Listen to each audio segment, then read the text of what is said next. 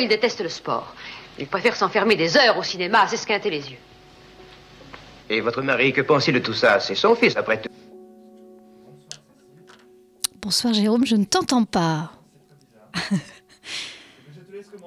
Eh bien voilà, eh bien bonne année à tous. Hein. On est le, je sais pas, le, 14 janvier 2019. C'est notre première émission euh, de l'année des Voilà, je barbares, crois que je de suis de la retour. Troisième saison. Donc on est très heureux de vous retrouver sur euh, Jet FM 91.2 pour ceux qui viennent de nous rejoindre pour une série qu'on a souhaité consacrer à les bonnes résolutions de l'année au sport. Donc on est parti pour trois séries, euh, trois émissions euh, autour du sport, de ce que ça vous fait, de ce que ça vous fait pas, toute la On se prépare déjà pour la mise en maillot. voilà, on se prépare un petit peu, sachant qu'on va finir sur la folie, euh, que du bon, Tout que des, bonnes- que des bonnes On thématiques. commence par les dans les mathématiques, le sport et on finit par la folie.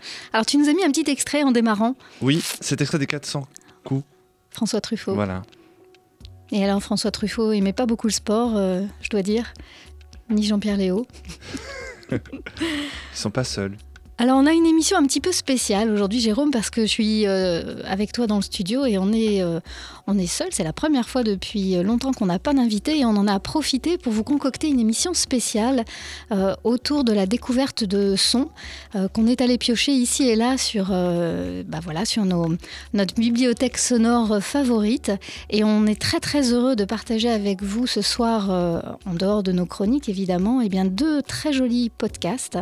Euh, l'un de Binge Audio et l'autre qu'on est allé glaner sur Arte Radio, pour vous mettre un peu en condition, vous faire un échauffement, un entraînement. Donc on est un peu des coachs sportifs ce soir, et cette première émission avait pour... euh, pour objectif eh bien, de, de commencer à vous mettre en condition avec du très très très bon son. On verra ça dans quelques minutes.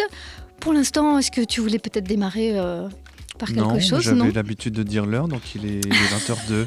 voilà. Et que malgré la nouvelle année, on ne change pas les bonnes habitudes. Et que donc l'heure- voilà, et que le lundi à 20h, c'est les barbares pour le premier lundi du mois. Voilà. C'est la bonne, c'est de la bonne, euh, des bonnes vibrations ça, des barbares. bonnes habitudes. Alors bon, ça ne vous a pas échappé, janvier 2019, rien ne va plus. Il a fait 15 degrés lors du réveillon de Noël et la montagne pleure ses flocons perdus. Le rouge des festivités natales ont laissé place à un jaune criard, criant, flottant au vent, se perdant parfois sur de mauvais chemins. Le nombre de praticiens en développement personnel explose. Le téléphone des médiateurs en entreprise sonne à tout va. Le nombril du monde est plus que jamais un nombril individuel. On court, on court.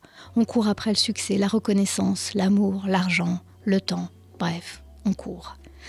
Lorsque j'étais à l'école, on m'a donné un moyen mémotechnique pour mémoriser l'orthographe du verbe courir. Quand tu cours, m'avait dit mon prof, rappelle-toi bien que tu manques d'air. Courir ne prend qu'un air. C'est le premier cadeau de cette émission, rubrique conjugaison. Avouez que c'est imparable. Janvier 2019 et les astres jouent leur partition annuelle. Qui du taureau, de la vierge et du poisson trouvera fortune, amour, santé? Combien? Comment? Avec qui et de quoi? Nos douze prochains mois seront-ils faits? Après analyse comparative et scrupuleuse, un dénominateur commun s'impose. Quels que soient nos signes du zodiaque, tous comportent une prescription sportive irrévocable. Tantôt il faut penser à le pratiquer plus sérieusement, tantôt la vie nous en fera découvrir un nouveau, une autre fois c'est par le biais de la santé que le pouls du sport palpitera, une autre fois encore c'est pour nouer de nouvelles amitiés. Bref, pas de sport, pas de chance, votre année sera pourrie, on vous aura prévenu. Et dans notre représentation des caractéristiques humaines qui ne pratiquent pas de sport est quand même suspect. Mais au fait, pourquoi? Dans quel but? Dans quel objectif pratiquer du sport? Et puis d'abord, quel sport? Dans l'imaginaire collectif largement relay- relayé par la publicité, le sport véhicule des valeurs, révèle le meilleur de nous, nous pousserait au dépassement. C'est une niche sûre, un territoire à investir au plus tôt, je dirais même un indicateur de bonne santé mentale. Mais au début du XXe siècle, c'est surtout un terrain de jeu pour des hommes qui trouvent dans des muscles saillants le moyen d'exprimer virilité, performance et domination. Euh, inesthétique, inintéressant, immoral, les adjectifs péjoratifs pleuvent dans la bouche du célèbre Pierre de Coubertin quand il s'agit de considérer à l'inverse que le sport peut également être une affaire de femmes. Qu'elles s'en tiennent à porter les médailles aux athlètes suggère le délicieux homme, mais concourir avec ou sans, avec ou sans air, pas possible. Et pourtant, pourtant à Nantes, je vais vous raconter l'histoire d'une jeune femme qui va changer le cours des choses et imposer une nouvelle ère. Cette jeune femme, c'est une figure oubliée du sport. Alice, Joséphine, Marie, Milia, brunette musclée aux cheveux courts et aux verbes percutants, va changer le cours des Jeux. Cette sportive, née à Nantes, en 1884, pratique la nage, le hockey, l'aviron, mais c'est sur un autre terrain qu'elle va marquer des points, celui de l'accès aux Jeux olympiques pour les sportives féminines. Née dans une famille d'épiciers installée en centre-ville de Nantes, Alice part en Angleterre à 20 ans. Elle épouse un commerçant, issu lui aussi euh, de Nantes, et elle reviendra quatre ans plus tard, jeune veuve, prématurément. On lui reconnaît un fort caractère du genre à déstabiliser une assemblée. Et les archives qu'on a pu trouver mentionnent ses qualités d'oratrice qui en font une femme crainte par les membres et les décideurs du sport mondial. Lorsqu'elle revient en France, elle abandonne son métier d'institutrice pour celui de leader militante dans le combat de l'accès aux de l'accès aux Jeux olympiques pour les femmes. Sport et compétition pourront-ils se conjuguer au féminin? Alors la question peut sembler étonnante aujourd'hui, mais l'affaire semblait bien réglée à l'époque. Le sport était réservé aux hommes, dessinant les contours d'un territoire de victoire, de prouesse, de gloire et de reconnaissance. L'ambition d'Alice Milia, c'est tout naturellement de permettre aux femmes de concourir à ces mêmes épreuves des Jeux olympiques. En 1917, Alice a 33 ans.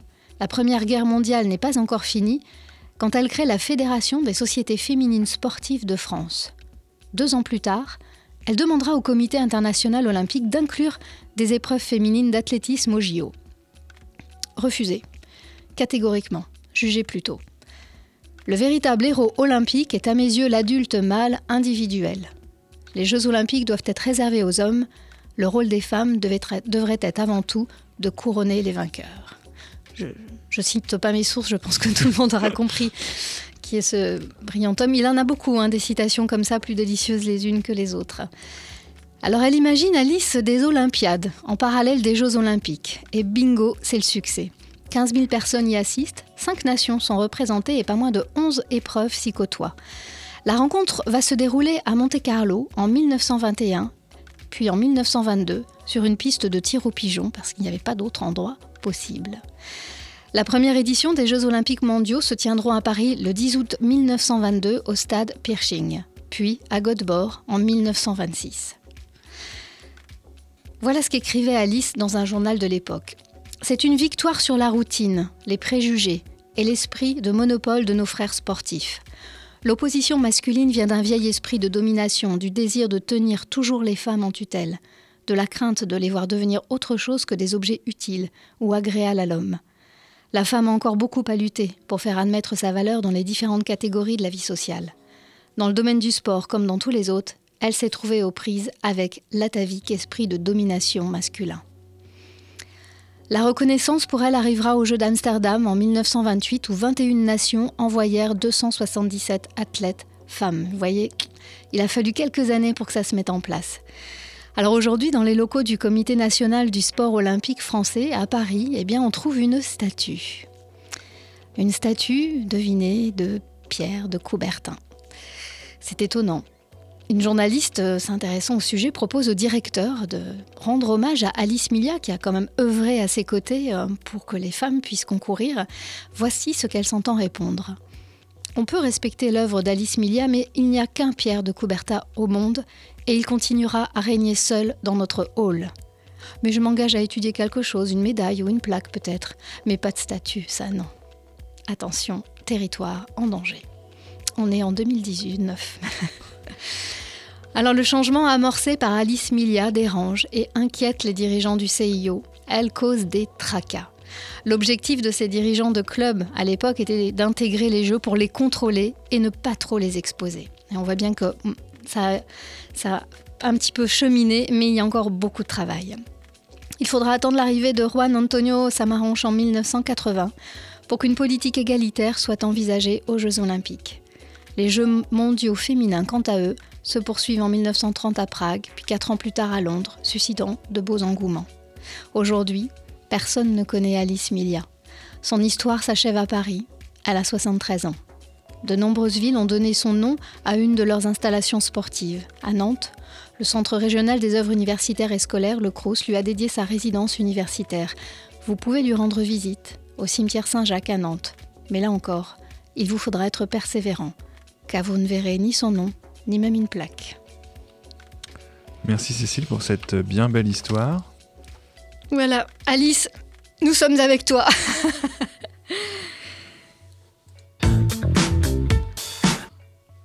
Voilà, c'est une jolie transition parce que euh, Alice Millet, elle a fait courir euh, les femmes un peu partout. Elle a ramené l'athlétisme aux, Jeux Olympiques et elle s'est vraiment démenée, consacrer sa vie.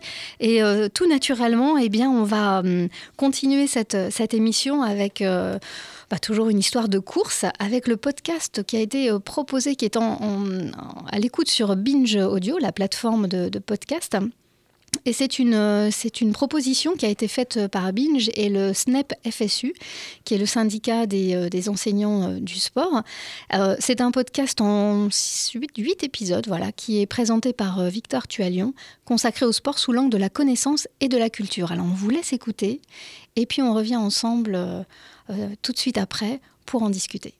Binge Audio. À quoi ça sert de courir?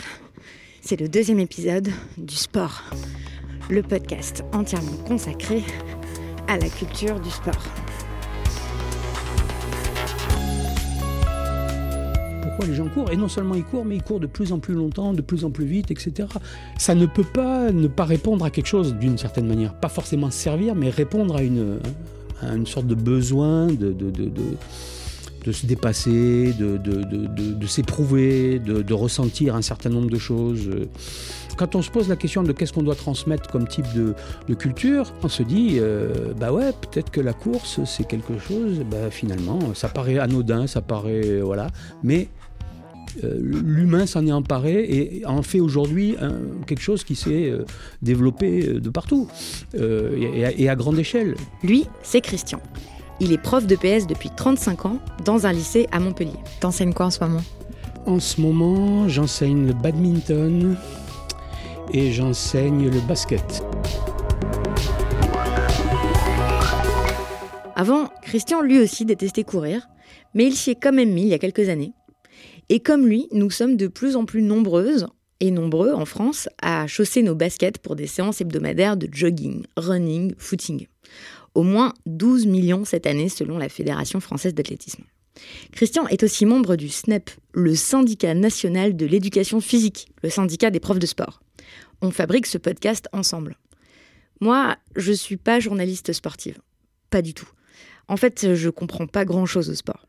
Je ne sais pas lire l'équipe. Au collège, j'étais toujours en dessous de la moyenne en EPS. Courir plus de 20 minutes, c'était un calvaire. Et encore aujourd'hui, les passions sportives me paraissent bien mystérieuses. Mais j'ai envie de comprendre.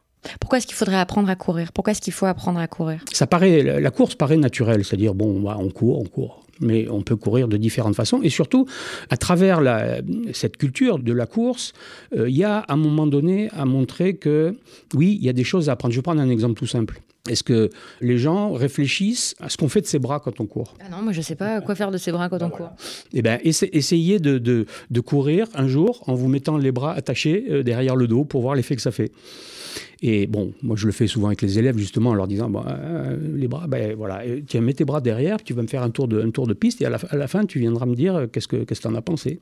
Voilà, et, donc ils se mettent à comprendre que ah bah oui, il y a, des choses y a des choses qu'ils n'avaient pas vues, il y a des choses à apprendre, etc. Et finalement, voilà, on, rentre par une activité qui paraît banale et toute simple et dans laquelle il n'y a rien à apprendre, à part euh, faire un effort et, et, se fatiguer. Donc y a, voilà, on acquiert petit à petit une connaissance des choses euh, voilà, ne serait-ce que de faire la différence entre la marche et la course. Les élèves, quand on leur pose la question, c'est quoi la différence entre la marche et la course? Première chose qu'ils disent, eh ben, ça va, quand ils courent, ça va, ça va plus vite. Ce qui n'est pas du tout euh, un critère, parce que les, coureurs, les, marcheurs, euh, ils marchent à 18, des fois 18 km/h, donc ils vont plus vite que n'importe quel de mes élèves quand il est à fond en courant. À quoi ça sert de courir? Est-ce que c'est une question que tu entends souvent? C'est une question que j'entends, j'entends assez souvent, oui.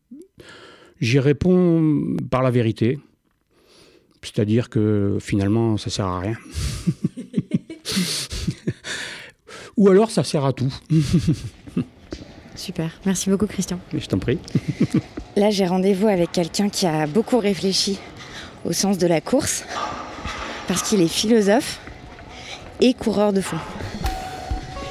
Je vais l'interviewer dans les studios de Binge Audio, c'est pas très loin des, des bureaux du SNEP. Il faut juste que je traverse le Père Lachaise.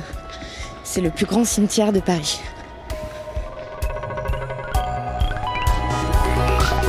Bonjour Guillaume Leblanc. Bonjour. Vous êtes marathonien Oui. et professeur de philosophie à l'université de Paris 12. Vous avez écrit euh, Les méditations physiques. C'est une série de petits textes courts, 42 exactement, en référence aux 42 km du marathon. Et vous, vous avez couru énormément de marathons, non? Oui, oui, quelques-uns, oui. Voilà, une dizaine, quinzaine. C'est très agréable à lire et euh, dans ce livre, on découvre au fil des pages, sans que cela n'en soit vraiment le but, plein de raisons de sens et de signification à la course à pied. Je vous propose qu'on les examine une à une. Très bien. Mais d'abord, est-ce que vous pouvez nous raconter quel genre de coureur vous êtes, Guillaume Leblanc? Bah, je suis un coureur, alors peut-être pas un coureur du dimanche, puisque je cours un peu tous les jours, presque. hein. Donc non, je suis un coureur, euh, je ne suis pas un coureur euh, obsédé par l'idée de faire une compétition après ou de, courir avec un- une carotte devant les yeux euh, pour dire tiens, tu vas faire cette course. Moi, ce que j'aime dans le fait de courir, c'est le fait de voilà d'y aller, alors même si c'est toujours un peu pénible, euh, voire entre guillemets chiant d'aller courir. Ah euh, ah bah oui, oui. parce Même que- vous, vous vous posez la bah oui, question du évidemment. sens. Ah bah oui, quand vous voyez, quand par exemple, hier, quand j'y suis allé, il faisait très beau à 4 heures de l'après-midi, euh, il faisait super beau. Bon, moi, je préférais rester lire dans mon jardin plutôt que d'aller courir. Donc, il y a toujours un moment, il faut se faire un peu violence. Et vous y êtes allé? Oui, oui, j'y suis allé. Mais une fois qu'on commence à courir et qu'on sent le mouvement arriver dans son corps, dans son esprit, il y a un côté vraiment assez, euh, assez irrésistible. Donc moi, je suis un coureur. Je dirais, j'essaie de courir à peu près 4, 5 fois, 5 fois, 6 fois, ça dépend, par semaine, avec des kilomètres variés, enfin en fonction d'un temps variable. Et euh, voilà, donc c'est ce qui, c'est ce qui fait que euh, après, je, je me sens bien, effectivement. euh, Vous avez toujours aimé ça? J'ai toujours aimé. Alors, ce qui est marrant, ça, j'en parle pas dans le. Je crois pas que j'en parle dans, dans le livre, mais c'est vrai que j'ai commencé à courir. Je me suis rendu compte que j'avais commencé à courir au moment où je commençais pratiquement à faire de la philo. Donc en première à peu près, j'ai commencé à dire de la philo avant la terminale pour voir si ça me plaisait en fait. C'est le moment où j'ai vraiment, où je me suis vraiment mis à courir hein, de manière un peu plus euh, sérieuse, enfin où je faisais euh, deux heures dans la semaine, etc. Et finalement, ce sont comme deux parallèles qui à un moment donné euh, que j'ai eu envie de Ah, faire se par rencontrer. par se Eh ben, je me suis dit, tiens, voilà, si on les faisait se rencontrer, ces deux parallèles, tu as commencé à courir à un certain moment, tu as commencé à faire de la philo. Est-ce qu'il y a un point commun ou est-ce que c'est deux univers complètement indépendants? Alors, est-ce que Eh ben- courir vous a aidé à mieux philosopher? Oui, oui, oui. Ben, ça- ce qui est certain, c'est que je me suis rendu compte qu'en courant, mes idées elles continuaient à venir. euh, et souvent, quand je cours, j'ai une idée sur le feu ou sur le gris, euh, voilà, d'un texte, un texte, un livre que j'ai je suis en train d'écrire, un papier.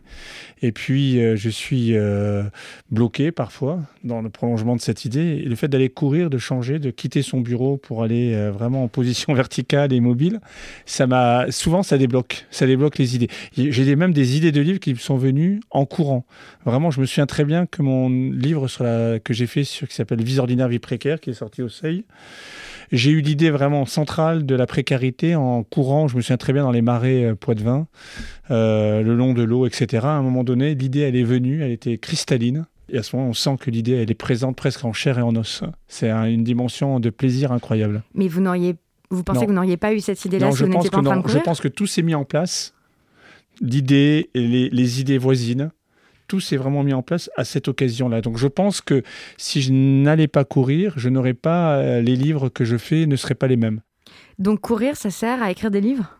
Bah, en un certain sens, paradoxalement, oui. Et c'est pour ça que j'ai voulu me faire euh, l'exercice qui était, puisque courir, ça te sert à écrire des livres, qu'est-ce qui se passerait si tu écrivais un livre sur la course voilà.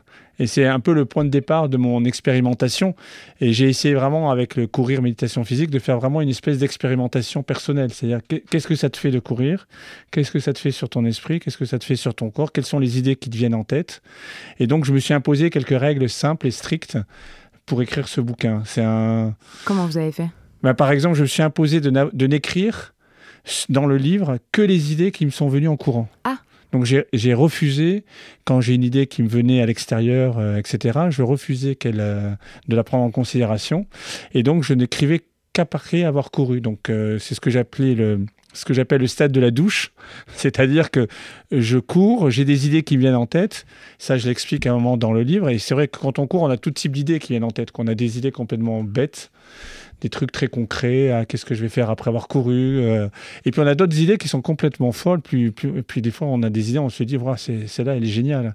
Et puis on prend sa douche, et c'est ce que j'appelle le moment où ça décante, donc toutes les idées un peu stupides, etc., s'en vont avec la douche, et s'il en reste une, après, j'écrivais sur cette idée. C'était ça mon, challenge à moi personnel. Oui, c'est cette idée que j'adore. Euh, page 119, vous écrivez Au début, quand on court seul, toutes les pensées viennent en même temps. Elles s'agitent, s'entrechoquent, comme si les pressions répétées sur le bitume les faisaient hmm. sortir de quelques cachettes où elles restaient blotties. Oui, je crois qu'il y a un lien. Ça, c'est quelque chose que j'ai expérimenté. Je pense qu'il y a un lien entre la percussion du sol et le fait que les idées viennent en tête. Ça les réveille?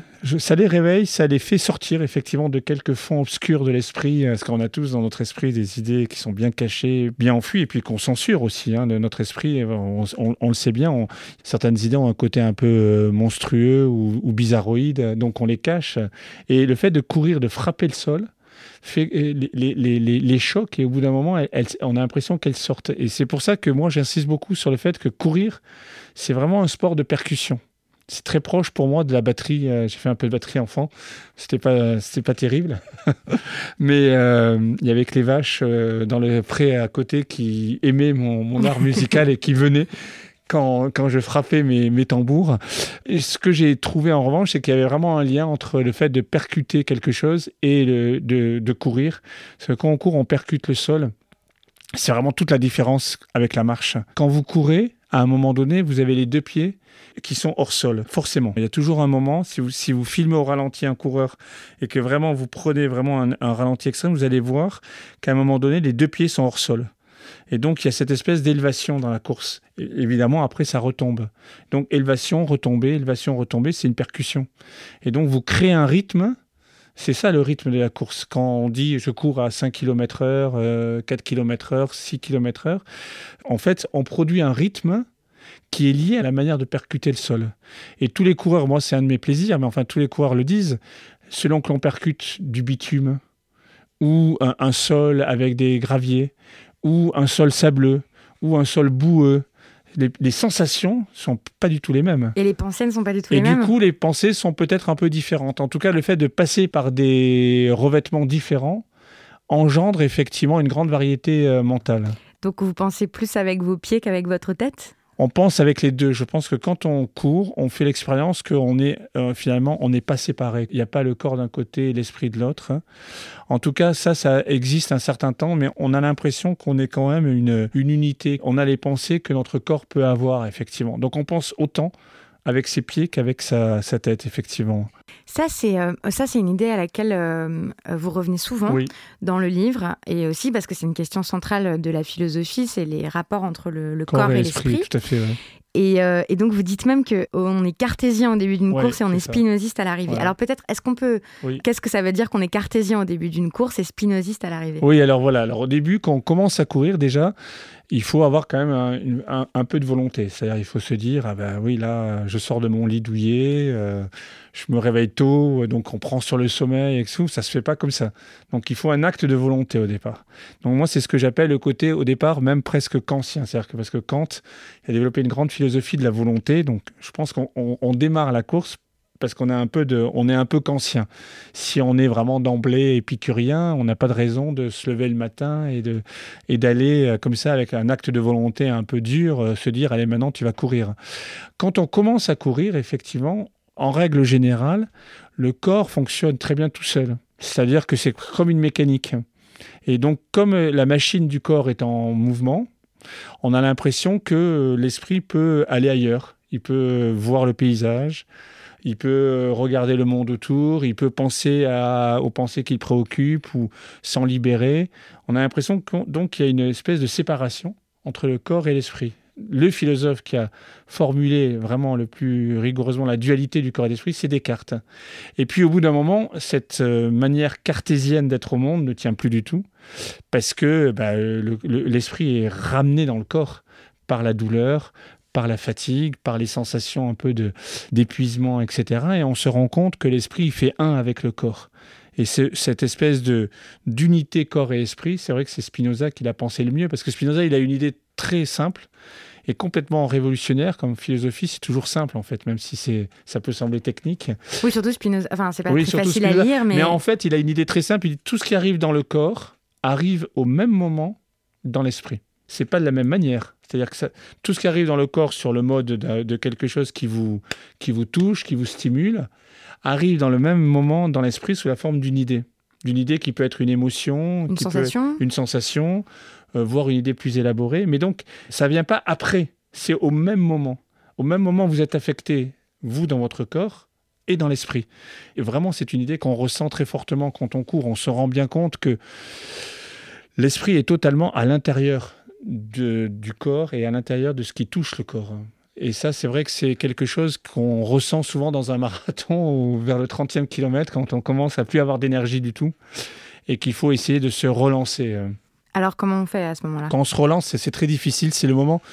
C'est un moment assez troublant dans un marathon. C'est la barre du 30e. Alors 30e, 35e, ça dépend. Euh, c'est le moment où on voit des personnes euh, sur le bas-côté de la route. S'arrêter en, train de pleurer. En, pleurs, exactement. Ou, qui sont complètement décomposés parce que on expérimente quelque chose de très troublant. C'est-à-dire que quand on vit dans, la vie quotidienne, vous, levez le matin, vous commencez à être en retard au, boulot, vous commencez à mm. courir un peu, vous le faites sans y penser parce que vous vous dites j'ai l'énergie pour le faire. On a l'impression qu'on a un stock d'énergie presque infini. Quand on court, au bout d'un moment, alors si on est vraiment bien bien entraîné, on peut réduire ça, mais quand même quand on court un marathon, il y a un moment où on se rend compte que le stock d'énergie qu'on a, il n'est pas infini. Qu'à un moment, il n'y a plus rien. Et le stade du 30e, ceux qui pleurent, etc., c'est comme s'ils avaient épuisé complètement leur, euh, toute leur énergie et qu'ils ne peuvent plus enclencher quelque chose parce qu'il n'y a plus rien au-delà de... Et donc, c'est le moment où on s'approche le plus presque du néant, de la mort. Enfin, on a des idées très bizarroïdes qui arrivent en tête. Ah bon? Ah pardon, alors je garde ma question, mais quel genre d'idée bah, d'idée de, Oui, d'idée de mort, de disparition, de dire à quoi bon, qu'est-ce que tu fais là? Qu'est-ce que tu es en train ah, de faire À quoi ça sert de courir À quoi ça sert de courir? On en revient à votre très beau titre. À quoi ça sert de courir? C'est pas une question qu'on se pose paradoxalement. Vous voyez, si je, si je suis euh, la, trajectoire de mon livre jusqu'au bout, je dirais c'est pas une question qu'on se pose au premier kilomètre, au dixième. Parce que là, on a, on a toujours des idées en tête. Je cours pour être plus en forme. Je cours pour avoir du plaisir. Mais au trentième, quand on est dans ce, cette, ce moment, qu'on est épuisé de par, par, par tous les bouts, on se pose cette question et on se dit finalement, ça sert à rien. Et quand je dis ça sert à rien, il faut entendre presque le rien comme l'objet, c'est-à-dire on touche le rien, on touche le, vide de l'existence, on touche l'absence de sens de l'existence, on touche l'idée qu'on pourrait exister quand on pourrait ne pas exister, qu'on est là mais que c'est absurde. C'est le moment presque existentialiste de la course à pied, le moment où on fait l'expérience que du non-sens. Alors après, il faut arriver à partir de là à se raccrocher à des choses dans sa tête pour finir le marathon. À quoi par exemple On peut se raccrocher au fait que sa fille est à l'arrivée, euh, que des amis vous attendent, que euh, vous allez aller euh, au bout quand même de ce que vous êtes donné comme épreuve, que ensuite il y aura la joie de l'avoir fait. Et on trouve quelque chose de très simple dans l'existence que quand on fait quelque chose jusqu'au bout, on est heureux de l'avoir fait. Et je pense que dans la miniature de ce qu'est une course à pied, vous voyez, je dirais presque ça, c'est presque une philosophie de l'existence totale parce que c'est faire quelque chose jusqu'au bout. On est tellement dans la vie quotidienne habitué à ne pas aller jusqu'au bout de ce qu'on aimerait faire que dans l'exercice de la course, quand on va jusqu'au bout, il y a une espèce de joie souveraine. On se dit, au fond, c'est comme ça qu'on devrait exister. On devrait arriver dans la vie quotidienne à faire tout jusqu'au bout, ce qu'on ne fait jamais parce qu'on est pris par la précipitation, par la... on est pris paradoxalement, vous voyez, c'est ça qui est marrant, c'est ce que je me disais ce matin euh, en venant, on est pris par la course on court après, après plein de choses. Oui, c'est vraiment c'est un verbe qu'on utilise beaucoup. On, utilise dit je cours partout. Oui, euh. je suis, j'ai pas le temps. Je, je cours euh, là ce matin. Vous avez couru euh, près de votre imprimante pour aller imprimer le texte, etc. On court tout le temps. On court. Et puis après, on peut presque dire par métaphore qu'on court après le plaisir, après le pouvoir. On court paradoxalement. Quand Et puis que coureur, c'est aussi, c'est pas seulement celui, enfin c'est celui qui court les aventures. Un coureur, c'est celui qui court après le plaisir sexuel. Un coureur de jupons, un coureur, on dit l'expression la course au pouvoir, il y a tout ça. Et mhm. alors que paradoxalement, quand on court, euh, quand on fait des kilomètres, Moi, je dirais presque, on court pour ne plus courir pour ne plus courir euh, après le temps, euh, après, euh, après les jupons, après le pouvoir, après tout ça. C'est un moment où on suspend, on met entre parenthèses en quelque sorte la frénésie dans laquelle on est pris tout le temps. Et c'est pour ça que paradoxalement, la course, c'est une leçon de ralentissement dans l'existence. Vous décidez de ralentir votre rythme, de trouver un rythme qui vous convient. Moi, j'étais très impressionné, c'était, je crois que c'est le, boxeur Cassius Clay, un des plus grands boxeurs de l'histoire, un poids lourd, etc., qui devait courir, euh, de faire, je sais pas, il courait très très lentement, il faisait du 6 km heure, quelque chose comme ça. Mais il explique très très bien que pour euh, ce moment-là, c'est un moment où il essaye de trouver son rythme, son rythme intérieur. Et c'est vrai que c'est un moment où toujours on ralentit parce que on est doublé par les voitures, on est doublé par les vélos, on est doublé par les bus. Donc, question humilité, euh, votre, ego, votre ego en prend un coup, même mmh. si vous essayez moi, ça m'amuse souvent d'essayer de courser des vélos quand je cours pendant un certain temps pour voir si j'y arrive, etc. De courser la péniche qui est le long de la Seine qui passe pour voir si je vais plus vite qu'elle. Mais ça, c'est des, des, petits moments qui vont pas loin. La vraie leçon de la course, c'est que vous ralentissez votre monde intérieur. Vous le faites vivre en accord avec vous-même et en accord avec le monde extérieur. Et c'est cette philosophie de l'harmonie et de l'accord qui est une espèce de, spiritualité en mouvement qui est très extraordinaire au fond. Vous reliez plein de philosophies à la course à pied. Donc, euh, on commence euh, avec Kant, on continue avec euh, Descartes, et puis avec Spinoza, et même au 30e kilomètre, c'est carrément Sartre qui, débarque parce qu'il n'y a plus de sens à, à, quoi que ce soit, à l'existence. Mais comment est-ce que vous expliquez que courir est si mauvaise presse chez les philosophes? Parce que euh, c'est pas du tout une activité euh, qui est valorisée. Au contraire, c'est même plutôt méprisé, non? On préfère bah, la marche chez les philosophes ou la nage à la rigueur, non? Oui, oui, c'est ça. Dans l'histoire de la philosophie, c'est vraiment la marche qui était valorisée parce qu'on considérait que on pouvait penser en marchant parce que le corps n'est pas trop présent parce que le rythme du coup euh, de la marche n'était pas incompatible avec l'idée que faire de la philosophie, c'est contempler. Chez les Grecs, la grande leçon, c'est que penser, c'est contempler, contempler les idées. Et les idées, elles sont au-delà du corps. Ce sont des intelligibles, entre guillemets, c'est-à-dire comme des astres, au fond. Des astres qui sont parfaits. Et donc, les idées sont parfaites. Et si on veut les contempler, il faut être presque en arrêt. Je crois que euh, c'est la raison pour laquelle la course était dépréciée, parce que la course était apparentée plutôt au jeu du cirque. Hein. La course, c'était la fureur du corps donc euh, le corps qui transpire, euh, donc un corps, trop présent, un corps trop présent qui ne trop matériel, trop présent qui ne permet plus aux idées de venir, qui est un écran aux idées. Et je crois que ça va changer, c'est ce que j'ai essayé de décrire. Je crois que les choses forcément changent quand le monde ambiant accélère sa propre euh, partition, lorsque le mouvement est de plus en plus présent, lorsque l'accélération est toujours plus présente nous vivons dans un monde qui va beaucoup plus vite que le monde des Grecs. Et donc, euh, qu'est-ce que c'est qu'exister dans un monde qui va très vite?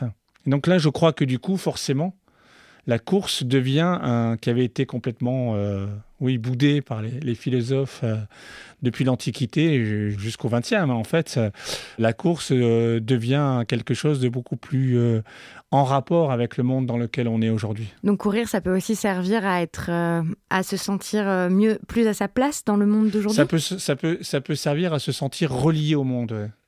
Ça peut se, sur le même rythme que le monde. Voilà, c'est ça. C'est expérimenter des rythmes du monde dans son propre corps.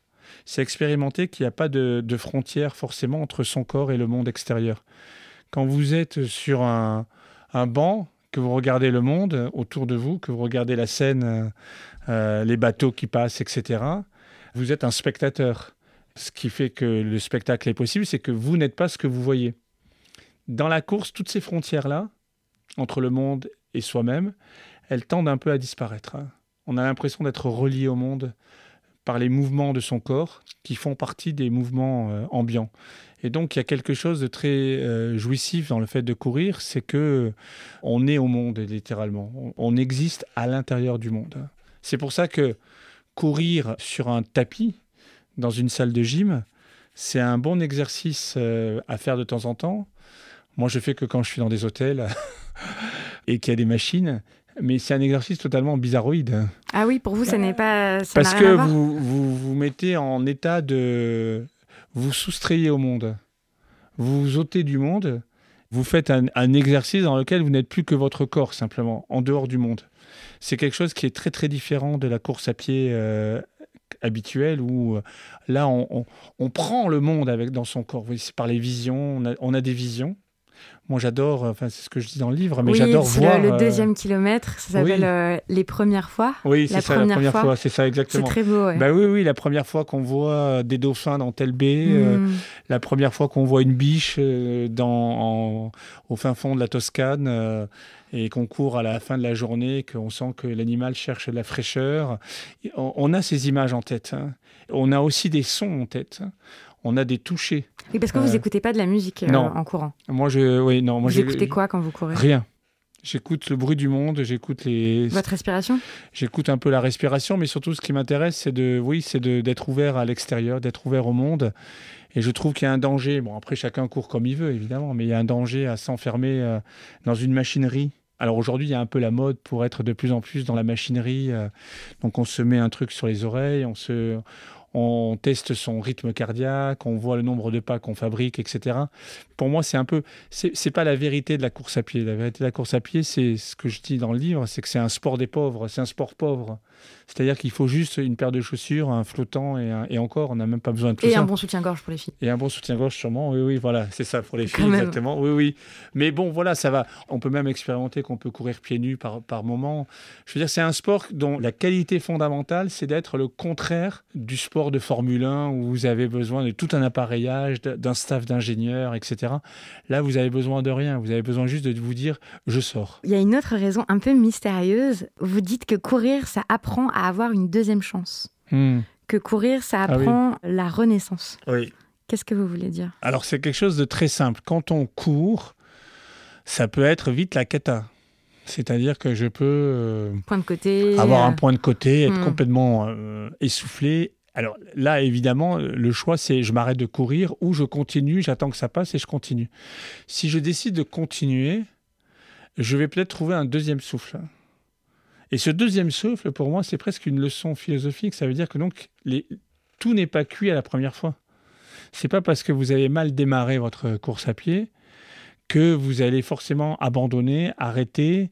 Euh, en réalité, peut-être que vous allez d'autant mieux courir la seconde fois, au second souffle, que vous avez mal couru au premier. Moi, ça m'arrive souvent de commencer vraiment de manière euh, pas terrible, et puis après, c'est vraiment euh, presque une forme de, de- de joie, de jouissance. euh. Donc c'est une leçon de vie, c'est-à-dire que si on C'est- persévère, c'est même quand on a l'impression que c'est Exactement. foutu, Ah, c'est que- vraiment une leçon de vie. La deuxième chance, c'est hyper important. C'est hyper important de se dire dans la vie que les jeux sont jamais faits une fois pour toutes, que c'est pas parce qu'on est, euh, on a pris ce chemin qu'on est condamné à le reprendre éternellement. Là, je crois beaucoup à, la- à- à une philosophie de la deuxième chance. Ouais. Pourquoi on n'a pas le droit de courir dans les cimetières?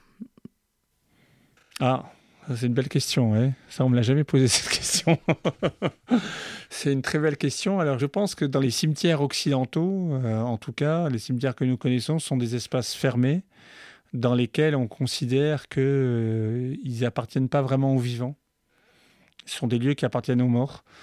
Euh, et donc, si on y va, c'est un peu sur la pointe des pieds. euh, euh, et courir est trop vivant pour être considéré comme euh, quelque chose qu'on peut pratiquer à l'intérieur des cimetières, à côté des morts à côté des morts. Mais je pense que dans d'autres civilisations, où ce sont de simples pierres qui sont posées sur le sol, rien n'interdit que là, on peut euh, justement euh, toucher en courant euh, l'âme- des morts. Mais c'est une belle question. Il y a des espaces qui sont comme ça un peu interdits. L'histoire de la course, quand on regarde un peu dans la pratique, euh, ça a consisté à s'octroyer des espaces qui étaient interdits au début. Par exemple, les premiers qui couraient euh, les premiers marathons, euh, quand on s'entraînait euh, dans les...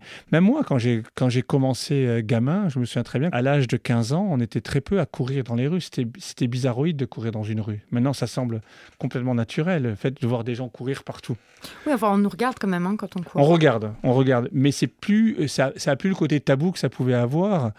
Moi, j'ai grandi dans une petite ville. Quand on allait courir dans la ville, on vous regardait un peu comme euh, qu'est-ce qu'il fait là? C'est un côté un peu zombie. Et c'était encore plus vrai des femmes avant qui couraient dans les espaces publics. Elles n'avaient pas le droit.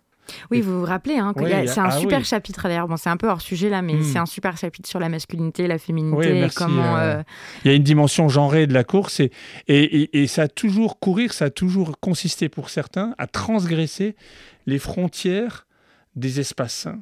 Et donc forcément là, votre super question, elle touche euh, une espèce de frontière ultime dans nos sociétés qui est l'espace de la mort.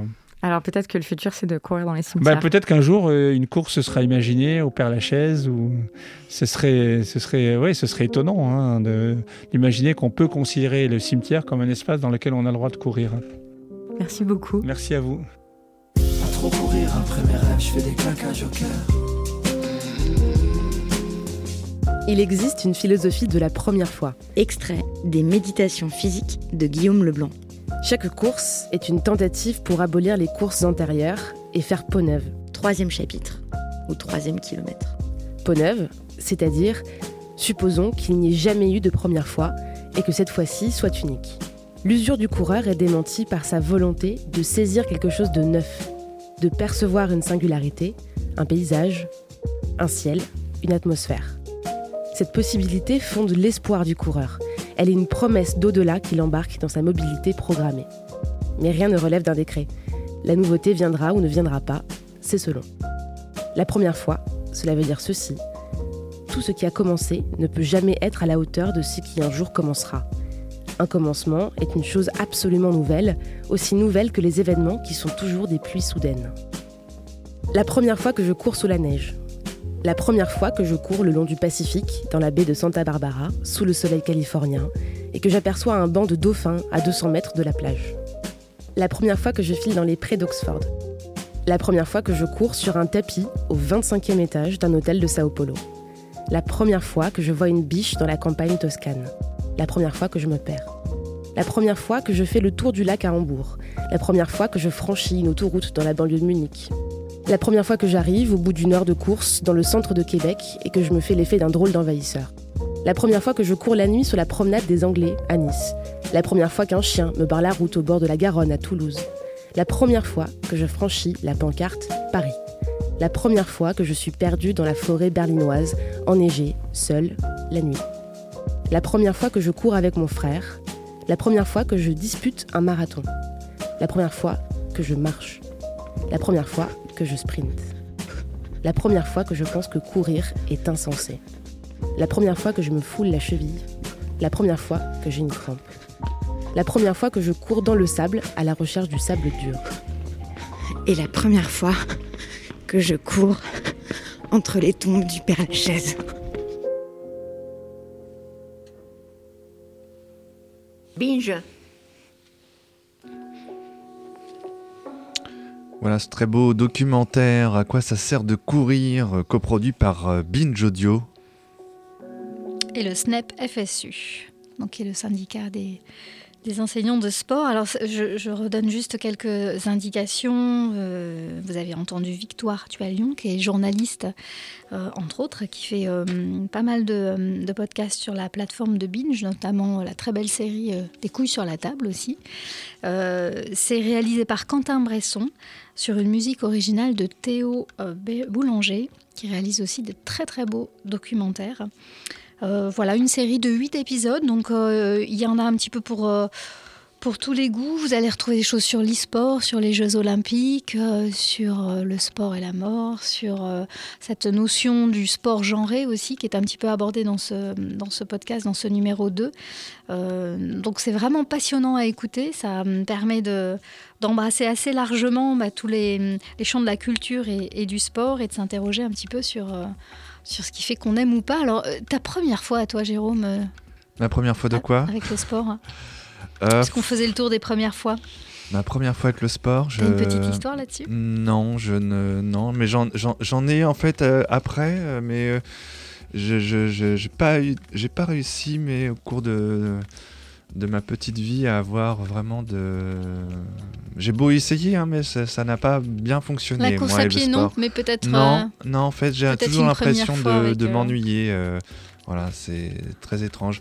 Mais pour l'anecdote, j'avais eu un prof au lycée qui, une fois, m'avait demandé si, si j'avais pas des problèmes de- dans ma famille ou quoi, parce qu'il voyait vraiment que je n'y arriverais pas. Il s'inquiétait Et pour il se disait, mais ce pauvre garçon, quand même, il, il voilà, il doit avoir des pas, il doit être battu chez lui, c'est pas, c'est pas- c'est des problèmes Bah, c'est- familiaux qui, qui expliquent que, que- et je, je- je trouvais ça assez amusant et du coup assez euh, euh, ce, ce conditionnement en fait du sport qui fait que si tu n'en fais pas, tu es forcément anormal quoi. Et donc euh, moi qui ai toujours aimé être un peu à la marge, ça me plaisait Ça assez. te plaît assez, Mm. oui. Mais c'est vrai qu'il y a un véritable impératif euh, sportif, notamment chez les, chez les enfants. Ça commence très Et très les fois tôt. où j'ai pu en faire, je me suis blessé donc. euh, Ouais, donc euh, vous étiez définitivement pas fait pour, euh, pas fait pour vous entendre euh, plus que ça. C'est intéressant aussi de voir que la philosophie a emprunté pas mal de, de choses, non pas au sport Oui. mais à la marche. Je ne sais pas si tu as déjà réalisé des réunions en marchant ou, ou travaillé une chronique comme ça euh, en marchant. euh, mais c'est effectivement quelque chose qui est, qui est, euh, l'école, l'école des promeneurs était quelque chose qui était aussi très courant dans, dans l'Antiquité bah, et en, qui mar- revient en marchant, il y en a qui ont réussi à, à arriver au pouvoir. hein. Alors voilà, ça peut amener très très loin. euh, C'était une marche rapide, faut moins de avouer quand même. hein. C'était une marche rapide. Euh, moi, ce qui m'a intéressé aussi dans ce reportage, c'est c'est le, le, rapport qui est fait aussi sur la fureur du corps, cette transpiration dont on, dont on entendait aussi beaucoup parler quand on, quand on, s'intéresse un peu au sport et à l'univers viril qu'il a représenté. Effectivement, euh, toute la littérature et les, citations, les articles qu'on peut lire sur euh, l'accès euh, du sport aux femmes et, combien c'était limite euh, immoral, hein, notamment euh, toutes les cyclistes qui ont été extraordinairement persécutés pour oser monter sur un vélo et, sans doute avoir des sensations absolument immorales. Ça, a vraiment créé un courant. Assez difficile d'imaginer à quel point euh, on était vraiment sur des euh, dictates du, du sport euh, réservés Oui, aux c'est hommes. assez euh, patriarcal, ah, voire c'est- euh, machiste. De toute façon, il suffit de regarder un peu la jeunesse des Jeux Olympiques euh, avec euh, cette image comme ça de, de dieu grec euh, auquel on rend hommage, euh, avec euh, euh, bah, cette flamme qui va euh, se mettre à, à brûler, euh, trouver son origine euh, en haut de l'Olympe, et puis qui va comme ça parcourir un peu, un peu différents pays. Euh, et on voit mal, effectivement, bah, dans la mythologie euh, grecque et romaine, euh, des, des femmes. Pourtant, les, les déesses étaient là, mais c'était pas, c'était pas les, les, à part peut-être Diane, euh, déesse de la chasse, mais c'était pas le, le- c'était quand même réservé euh, à, à l'homme euh, avant tout. hein. Donc, alors après, par-dessus ça, si on met un, un, un De Coubertin foncièrement macho, voire raciste, oui, il les a un petit peu accumulés quand même. hein. Voilà. Oui. oui. Ouais, C'était un personnage particulièrement. euh, Mais moi, ce que j'ai retenu dans le documentaire, c'est qu'à un moment donné, le premier invité dit Mais ça n'a pas duré très longtemps, hein, elle est vite passée à- au suivant, au philosophe. Mais à quoi ça sert Oui. de courir? Ça sert à rien, ou alors Oui. ça sert à tout. Ça sert à rien ou ça sert à tout. Et quand ça sert à rien, finalement, on a touché le vide total. Et donc, ça a quand même servi à quelque chose. Donc, moi, j'en ai retenu que le rien, c'est peut-être le tout. et, sur Voilà. cette euh, petite Voilà, voilà. maxime du début de l'année, nous, nous- c'est pour ça qu'on fait des émissions que mensuelles. C'est pour vous laisser le temps de digérer quand même, parce que c'est assez puissant. Il y, a, Euh, il y a courir est un peu euh, un côté un peu zombie aussi. Alors, je sais pas si le monsieur, bah, il beau, beau être philosophe, mais je suis pas sûr qu'il en ait beaucoup vu de films de zombies parce que courir comme un zombie, tu vas pas très loin. hein. C'est tu- vrai, mais tu, mais tu cours longtemps par contre. Oui, hein. tu peux courir. Ah, tu cours longtemps, ça, on a a pas du mal à problème. s'en débarrasser quand même. Et d'ailleurs, ça me rappelle, euh, à propos de courir longtemps, un roman qui m'avait traumatisé quand j'étais. euh, Peut-être ça, mon souvenir. euh, Bah voilà, ta première fois, sport. ça arrive. Euh, le bouquin de Stephen King, Marche ou crève, qui est sorti en France en 89, et qui raconte comme ça, ce- c'est une centaine de jeunes de moins de 18 ans qui doivent euh, partir de la frontière du Canada et descendre jusqu'au sud des États-Unis en marchant absolument jour et nuit.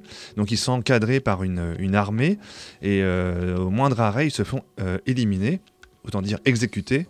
Et donc, dans le passage du livre, il y a des moments extrêmement violents, euh, où, voilà, où euh, bah, ils, ils- ils se vomissent dessus euh, et, tout. Le, Ils expérimentent tout, tout ce que raconte ce marathonien autour de voilà de séries de, de kilomètres particulièrement ça. compliqués pour Et à la corps. clé, en fait, pour le gagnant, il y a une importante, très très importante somme d'argent. Et puis, il y a surtout le prix. Et le prix, en fait, c'est de pouvoir choisir tout ce que l'on veut, en fait, tout ce que l'on souhaite.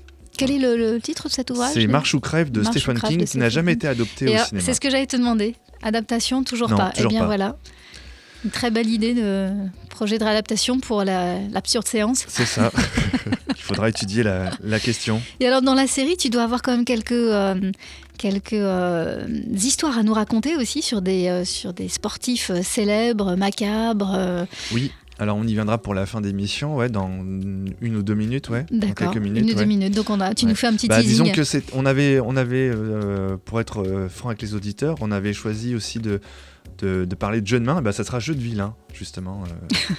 à la place. Jeu de main, jeu de vilain.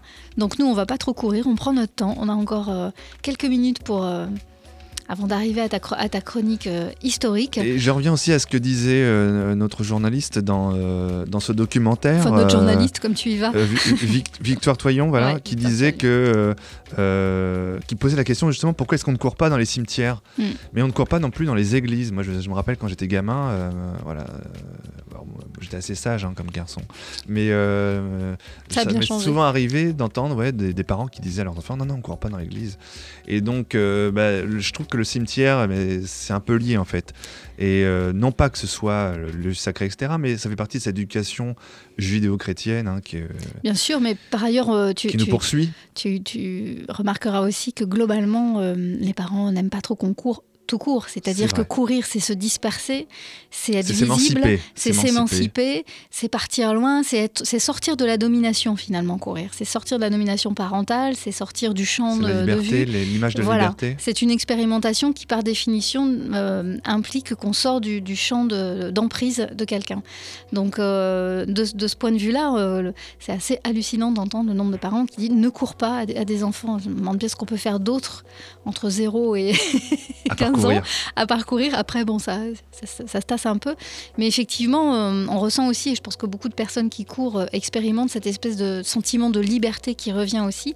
Et de moments où le corps et, la, la, la, la, chimie qui se met en place euh, au niveau du cerveau et du corps finissent par provoquer également une liberté spirituelle et c'est ça qui permet d'arriver finalement à, des idées euh, nouvelles, euh, créatives euh, et, à générer aussi une forme d'automotivation et, de fierté. Mais pour ça, ça veut dire qu'il faut s'affranchir effectivement du regard des autres aussi et puis des contrôles, de tous les contrôles qu'il y a autour.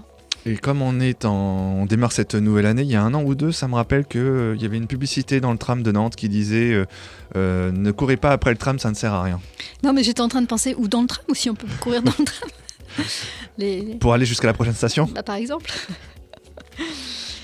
Eh oui, donc euh, restez, restez bien, euh, stay tuned parce qu'on va courir euh, ensemble encore pendant voilà deux, deux, deux, trois émissions sur, sur ce thème absolument formidable. On aura une invitée au mois de mars, Julie Doron, qui, qui est maître de conférence à, à l'université de Nantes et qui, qui a hum, participé à un ouvrage sur l'exposition qui a lieu en ce moment à la Villette qui s'appelle Le corps, euh, et le corps et sport, et qui a donné lieu à un très bel ouvrage édité euh, aux éditions de la Martinière. On y reviendra, mais on va vous faire euh, voilà, ressentir le sport dans tous les ports.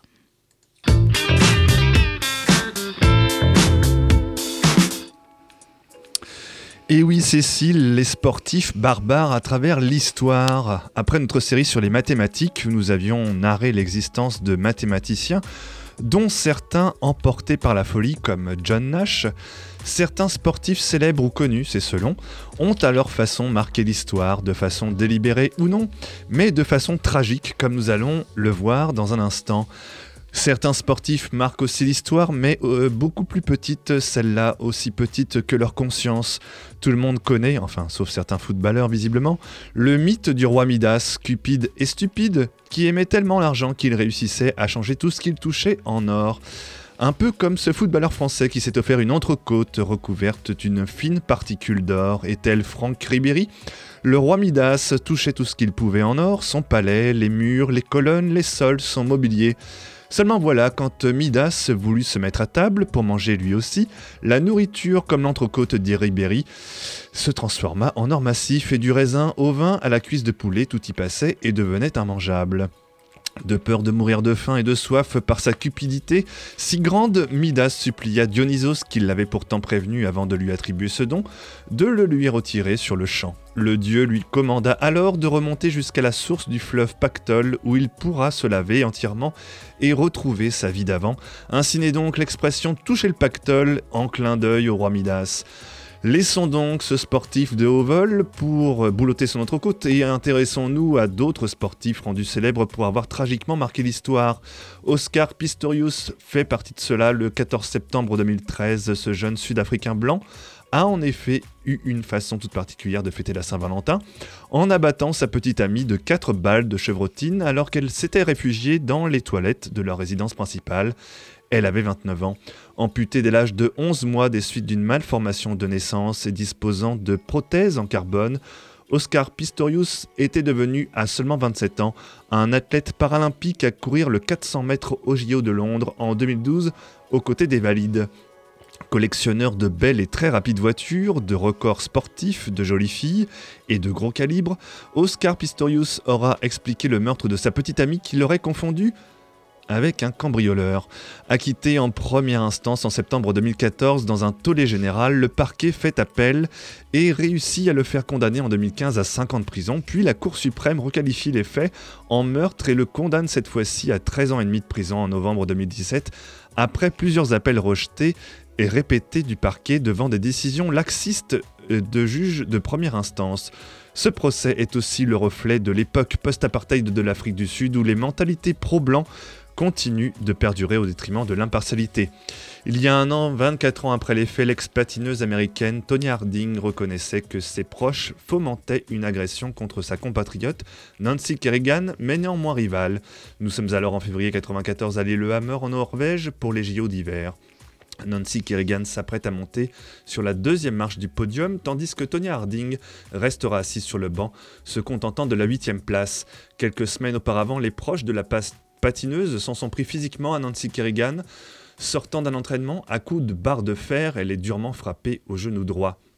L'enquête révélera que l'agresseur a été engagé par l'ex-mari de Tonya Harding, accusé de faux témoignages. Elle est exclue de la fédération de patinage américaine et condamnée à une forte amende. Reconvertie dans le catch, la boxe, la comédie, une vidéo circule également, la montrant en plein débat amoureux durant sa nuit de noces. Et puis en septembre dernier, c'est l'ex-rugbyman Marc Cécilion qui retournait derrière les barreaux, condamné à 12 mois de prison, dont 6 avec sursis, suite à des violences et une conduite en état d'ivresse après une soirée un peu trop arrosée. Mais Marc Cécilion, 1m92, 110 kg tout de même, n'en est pas à ses débuts, il a déjà été condamné en 2006 à 20 ans de prison pour avoir tué sa femme qui demandait le divorce en outre 2004. Euh, ne supportant plus ses infidélités conjugales et sa violence. Viré de la soirée où il se trouvait avec sa femme ce soir-là, il y est revenu une demi-heure plus tard pour lui coller, tenez-vous bien, 5 balles à bout portant, expliquant malgré tout qu'il ne voulait pas tirer sur elle. Rappelons qu'à l'époque, il avait été contrôlé à un taux d'alcoolémie de 2,65 g par litre de sang, il faut dire qu'il a un gros gabarit. En appel, sa peine est raccourcie à 14 ans de prison grâce notamment au témoignage en sa faveur de ses deux filles et de sa belle-mère puis bénéficiera d'une remise de peine et d'une libération conditionnelle pour bonne conduite. Il est sorti de prison en juillet 2011. Au juge, il a expliqué en septembre dernier qu'il n'en avait pas encore terminé avec ses problèmes d'alcool. Le pauvre bougre. Lors du procès pour le meurtre de sa femme, ses avocats ont plaidé sans rire ses difficultés à exprimer ses sentiments et ses, et ses difficultés de reconversion laissées à l'abandon après avoir connu la gloire. Pour un peu, on accuserait sa défunte épouse de n'avoir pas porté assistance à personne, en, danger et d'être un peu quand même responsable de son sort. Mais pour vous dire à quel point cet homme est sympathique et ne doute de rien, rappelons également pour finir qu'il a assigné ses propres filles en justice en 2014, estimant qu'elles avaient mal géré l'héritage familial, alors que lui était occupé en prison à purger sa peine après avoir buté leur mère. Amour, sport, gloire et décérébré. Notre série continue le mois prochain avec une chronique tout entière consacrée à O.J. Simpson. Boy, mon nom c'est Smokey. La rumeur gronde, tous les gars sont sortis. On sort de l'ombre, faites chauffer les amplis pour donner un peu d'air. C'est clair, c'est clair, la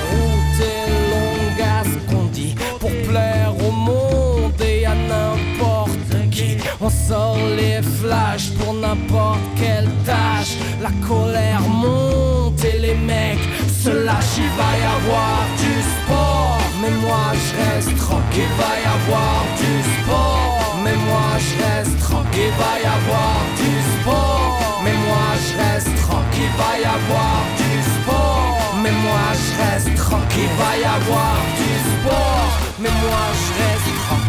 Faut pas que je force, que la vie soit facile. Je veux faire de l'or sans bouger mon nombril. Me donner un peu d'air, c'est clair, c'est clair. J'ai rendu à mes amplis pour plaire aux cailles, éviter les ennuis. J'ai passé l'âge, laissé des ardoises. Il faut que je me pose quand tout le monde se. Il va y avoir du sport, mais moi je reste tranquille. Il va y avoir du sport, mais moi je reste tranquille. Il va y avoir du sport, mais moi je reste tranquille. Il va y avoir du sport, mais moi je reste tranquille. Il va y avoir du sport, mais moi je reste tranquille. Le soleil plombe et les girls sont faciles. Dans la pénombre, préférer les dociles toujours moins en faire. C'est clair, c'est clair. Allonge du cash pour se manquer. Autant que je sache, c'est une bonne thérapie. On sort les flashs pour n'importe quelle tâche. La colère monte et les mecs se lâchent. Il va y avoir du sport, mais moi je reste tranquille. Il va y avoir du sport, mais moi je reste tranquille. Il va y avoir du sport qu'il va y avoir du sport. Mais moi je reste tranquille. Il va y avoir du sport. Il va y avoir